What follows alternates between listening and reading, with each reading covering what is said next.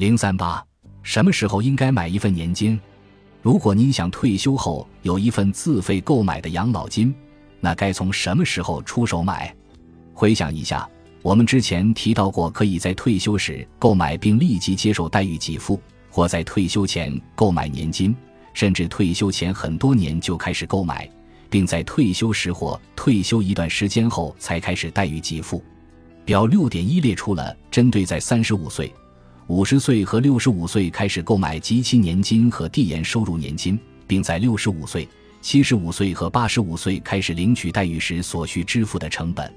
从表六点一中的九种情况可以看出，如果希望退休后每月得到一零零零美元的收入，开始购买的年龄和开始进行待遇给付的时间不同，需要支付的成本差异很大。在表六点一中的九个测算场景中。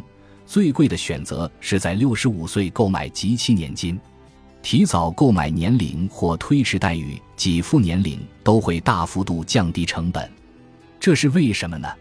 首先，在年收入相同的情况下，待遇给付的期限越短，则成本越低。其次，随着年龄的增加，您的同龄人中去世的人数也更多，这意味着死差收益会随时间而增加。请注意。这些数字每天都会根据市场情况以及根据您想在终生年金上附加的一些额外要求而改变。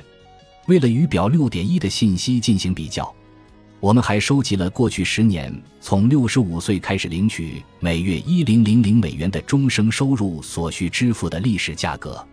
表六点二展示了相同金额的年金收入，其购买成本会随时间变化而改变。为什么会这样呢？有许多因素会影响年金的定价，因此终生年金价格的变化基于很多因素。这些因素包括利率变化及收益率曲线的变化。寿命的提高也影响年金的价格。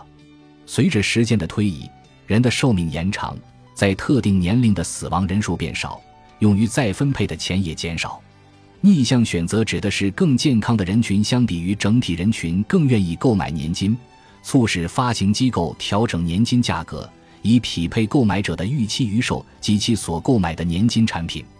最后，产品竞争力和保险市场竞争格局的变化也影响终生年金的购买成本。所有这些因素都会影响相同条件的人群在不同时间购买年金的成本，而且还有更多诸如死差收益这些年金收入方面的门道，我们很快就会讨论。